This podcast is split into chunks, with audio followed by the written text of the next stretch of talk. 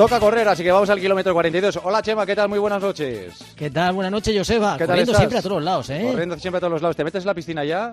Ya hemos dado oficialmente abierta la temporada de la piscina. Ya Uh. estoy todos los días. ¿Temperatura del agua? Muy fría. Está muy fría, pero de momento no estoy metiendo mis partes. O sea, me estoy quedando simplemente en la pantorrilla y sin subir mucho. No sea que el frío de estas primeras eh, que te metes que nos vaya a dar algún disgusto. Pero está muy fría, Joseba, muy fría. Ya no quedan hombres. Ya no quedan, Ya no además quedan de verdad. ¿Dónde se habrán ido?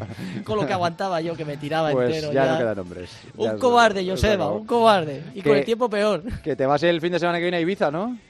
Un vividor, fíjate. Sí, ¿no? La semana pasada. Ushuaia, ahí, Skun Skun, dale que te pego, ¿no? Fíjate, lo pasa son tres días de carrera, o sea, es un trail de tres días. El primero 10 kilómetros eh, nocturno, el segundo voy a hacer 21 kilómetros, que existe la posibilidad de hacer otras pruebas, y el domingo otros 10 kilómetros, con lo cual eso de la noche de Ibiza creo que no, porque habrá que estar descansando para estar al 100%. Es, es trail, ¿no? Es por la montaña. Es trail, es trail. Vuelvo, eh, hacía ya muchísimo tiempo que no, eh, no corría en la montaña, así que ya tengo ganas, más o menos ya en liso, ya empiezo a defenderme, pero en trail me va a tocar sufrir un poquito. Además, eh, 21 kilómetros se hace larguillo y, y bueno, paciencia, buena letra y a ver si tenemos solecito, no hace frío. Y el lunes te lo puedo contar como que ha sido estupendo todo. Muy bien. La gente intentando sigue corriendo. Hemos tenido 30.000 personas en eh, la Jambo In, en la mítica carrera de Barcelona, edición centenaria, que en el capítulo de profesionales ganaron Mocatir y Esther Guerrero, que eran los grandes favoritos. Ahí no ha habido sorpresas, ¿no? Nada, estaba el cartel de lujo. Es una carrera, fíjate, que por momentos fue muy importante en España. Luego ya ha habido unos años que ha estado un poquito más devaluada. Y bueno, lo cierto es que tanto Esther como Katir hace que, que vuelvan otra vez a encumbrarla. Pero bueno, había gente por ahí que se quejaba un poquito que todavía no es la Jambuin como, como era antiguamente. Y luego también en Donosti ha habido Sí. 7.000 pi- 7.500 personas corriendo la maratón. Fíjate, Sí, al final sumamos y la cantidad de gente que corre cada fin de semana en España. Aquí tengo que darte, bueno, no sé si una noticia o periodismo de investigación, como le gusta a Foti, que ¿Qué ha pasado? al final habíais dicho aquí que habían batido el récord del mundo, el, el Arzubialde, ¿no? Sí, John, John que- Arzubialde, sí. y no ha batido el récord del mundo. Hay, hay por ahí un, un irlandés que se llama Tommy Hughes, que en el año 2020 corrió en 2.30.03, en el 21 corrió en 2.30.46 y en el 22 ha corrido en 2.30.05, con lo cual ¿Pero era de 60 o más? de 60 también, con 62 años. Ah, y sí. este hombre, este irlandés, tiene la peculiaridad que es un poquito excéntrico, corre muchísimo, está entrenando 180 kilómetros a semana, con 62 años, Joseba, tela, y le gusta mucho la remolacha. Creo que entre sus cosas extrañas que hace, se toma dos litros de zumo de remolacha Coño. cada día. Qué barbaridad. Dos litros Así que de bueno. remolacha. Qué empalagoso tiene que ser eso, ¿no? Sí, pero bueno, eh, tiene un, un poder de recuperación brutal la remolacha y este hombre pues dice, si va bien un poquito, pues eh, a cholón, directamente a granel, dos litros y, y resulta complicado para quien lo quiera probar, que es muy bueno, pero también es difícil de, de digerir. Así que eh, John ha hecho récord de España, pero el récord del mundo anda por ahí un poquito más bajo. Le faltan cuatro minutitos, a ver si la próxima maratón le, lo vuelve a hacer.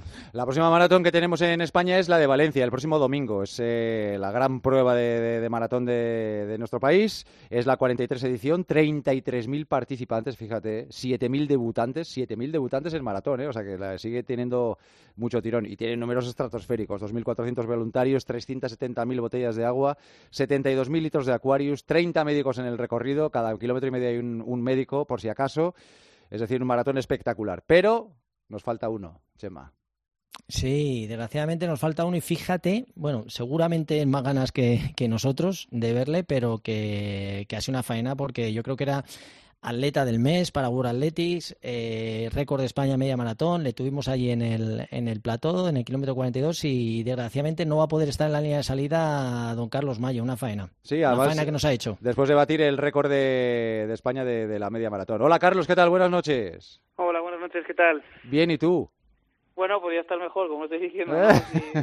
si, si no estaría pensando ya pues aquí bajando entrenamientos en esta semana que sería de muchos nervios y demás y bueno, pues ahora me toca estar en casa pensando en objetivos ya más a medio plazo, ¿no? Porque, bueno, pues es que la maratón es así, es muy dura la preparación y muchas veces, eh, bueno, yo siempre había escuchado, ¿no? Que, que los maratonianos hablaban de días previos, ¿no? Eh, justo antes de la carrera que te decían que, que el mayor logro es poder estar en esa línea de salida y que ya el trabajo estaba hecho, ¿no? Y pues en este caso pues yo no he conseguido no he conseguido llegar y bueno, es mi- ha sido mi primera preparación y bueno, pues sí que es cierto que que no esperaba correr tan rápido en esa media de Valencia y bueno, pues ha tenido consecuencias en forma en forma de unas pequeñas molestias en mi rodilla, pero bueno, eh, por suerte no ha sido nada graves, estoy corriendo ya y entonces ya me puedo pensar en, en objetivos a medio, pero lógicamente he tenido que renunciar a, a correr en la maratón este fin de semana. Oye, Carlos, ¿y, esas pequeñas molestias exactamente qué es lo que es? ¿Sobrecarga o nada que te impida pensar una maratón? Me imagino que estabas pensando en Sevilla, darte un poquito de tregua para, para acudir a esos juegos, ¿no? Que es lo que realmente querías.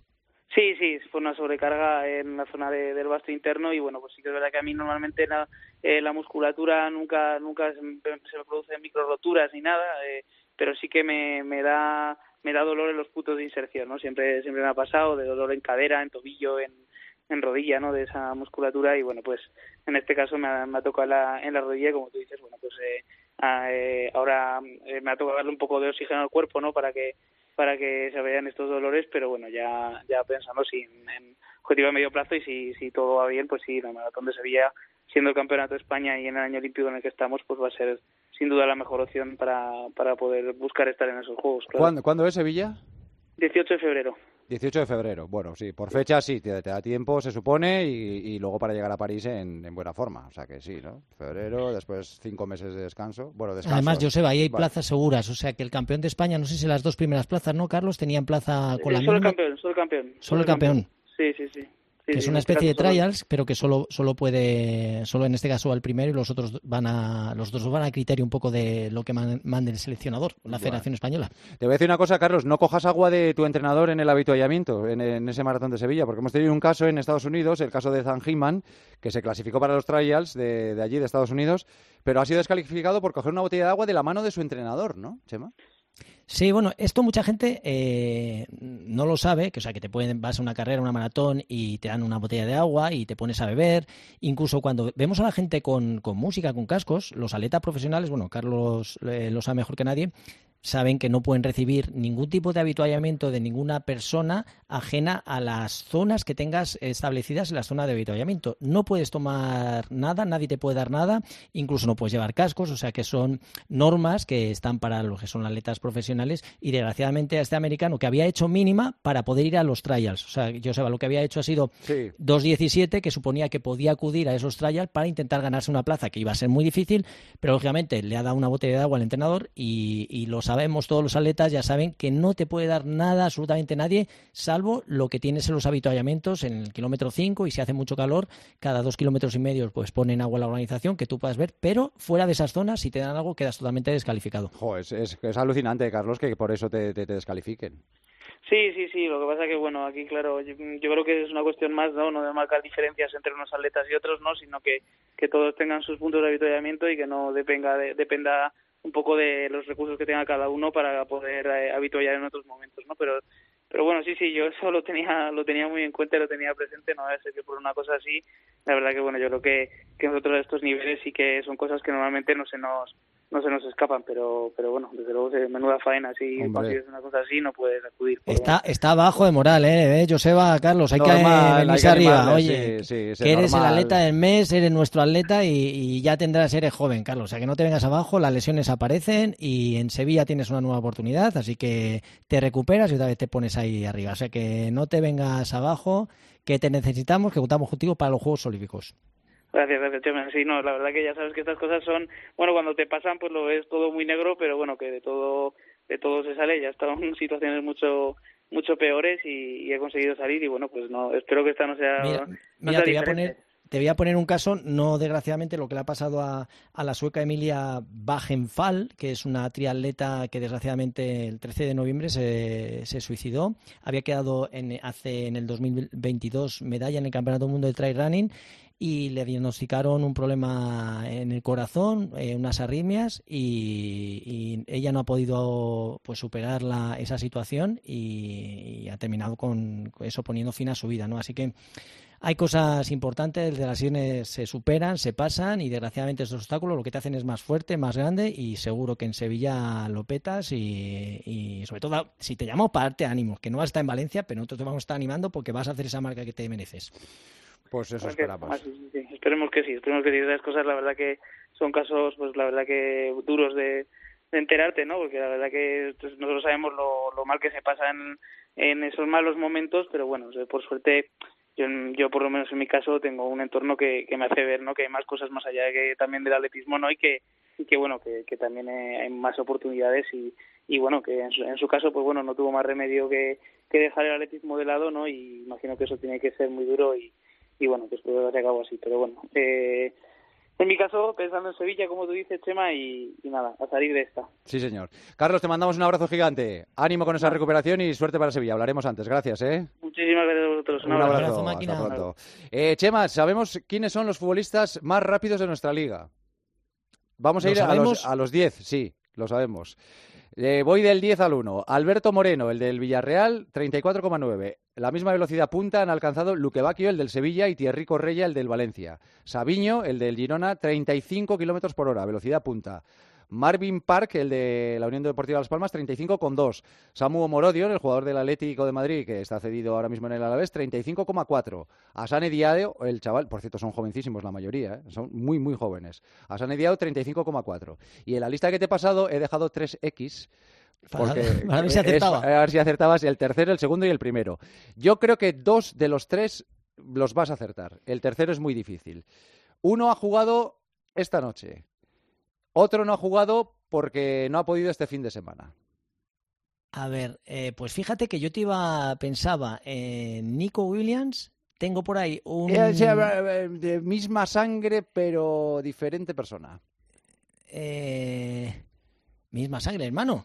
Claro. No. Claro. Si no es Nico Williams, es pues eh, Williams, el otro Williams, que no Iñaki. me sale el nombre. Iñaki. Iñaki. Iñaki. Iñaki es el tercero más rápido, 35,4. Más rápido que el hermano, fíjate, pensaba Sí. que era más rápido. No, no, pero es que, es que Nico no está ni entre los 10 primeros. Sorprendente. Sí, porque parece y que es más fogoso incluso Nico, al menos con el balón en el pie, eh, regateando, sí que parece que tiene más. Iñaki es más de tirar el balón para adelante y carrera, carrera recta, ¿no? Pero con el balón en los pies driblando parece que Nico es más rápido. Pero Tercero, el segundo nos falta, ¿no? El Yo, fíjate, segundo- el segundo- no lo vas te- a acertar, yo creo. no, pues fíjate, yo pondría eh, en los dos que me faltan Araujo y Vinicius. Porque Vale. cuando se enfrentan los dos, y Vinicius creo que debe estar entre los dos, con lo cual el otro sería Araujo. Más que nada por Pues Arau- sentido común. Araujo no está entre los 10 primeros. Pues. Vinicius es el más rápido de la liga. Es el único que alcanza los 36 kilómetros por hora de velocidad punta. Y en el segundo puesto está Andrei Ratiu, que es el jugador rumano del, del Rayo Vallecano, el lateral derecho, que yo no le tenía muy controlado, pero el día que jugó en el Bernabéu era, Claro, era el Le que le un par de carreritas a Exacto, Vinicius. exacto, Es verdad. exacto, exacto. Así Pues que, Araujo debía andar por ahí, ¿eh? Sí, pues no está entre los entre los 10 primeros. Vinicius el más rápido, Andrei Ratiu el, el segundo, Iñaki Williams el tercero. Esos son los más Oye, por sorpresa, ha cambiado, que esta la teníamos, esta lista hace un par de años y ha cambiado bastante cambiado, el sí, perfil sí. de los jugadores, ¿eh? Pero además, fíjate, Vinicius jovencísimo, eh, Ratio es muy joven, Asane Diano es un, un chaval de nada, recién salido en, en el Betis, Samu Morodion tiene 19 años, Marvin Park, Sa- eh, Sabiño, o sea que son la mayoría. Tiene su lógica, ¿eh? La gente, la velocidad, eh, los 20 años es una época maravillosa para alcanzar esas, esos picos de velocidad máxima, ¿eh? O sea, que, que tiene su, su razón de ser. Eh, de los veteranos es Alberto Moreno, el décimo, que, que sí tiene una velocidad punta espectacular y este ya es veterano, ¿eh? este ha, ha jugado ya en muchos equipos y lleva, lleva muchos años. Bueno, pues esos son los más rápidos. Eh, Chemita, las preguntas, pero antes la pregunta está Gemita para traernos un mensaje. Ahora sí, vamos con las preguntas de, de los oyentes. ¿Cuá- ¿Cada cuánto tomar sales, Chema? Pues depende un poquito de la temperatura que tengamos. Si hace mucho calor, eh, habrá que prestar especial atención a, a no deshidratarnos y a tomar esa ingesta de sales. A lo mejor una pastillita de sales cada 50 minutos, una cosa así. Zapatillas ideales para medio maratón con sobrepeso.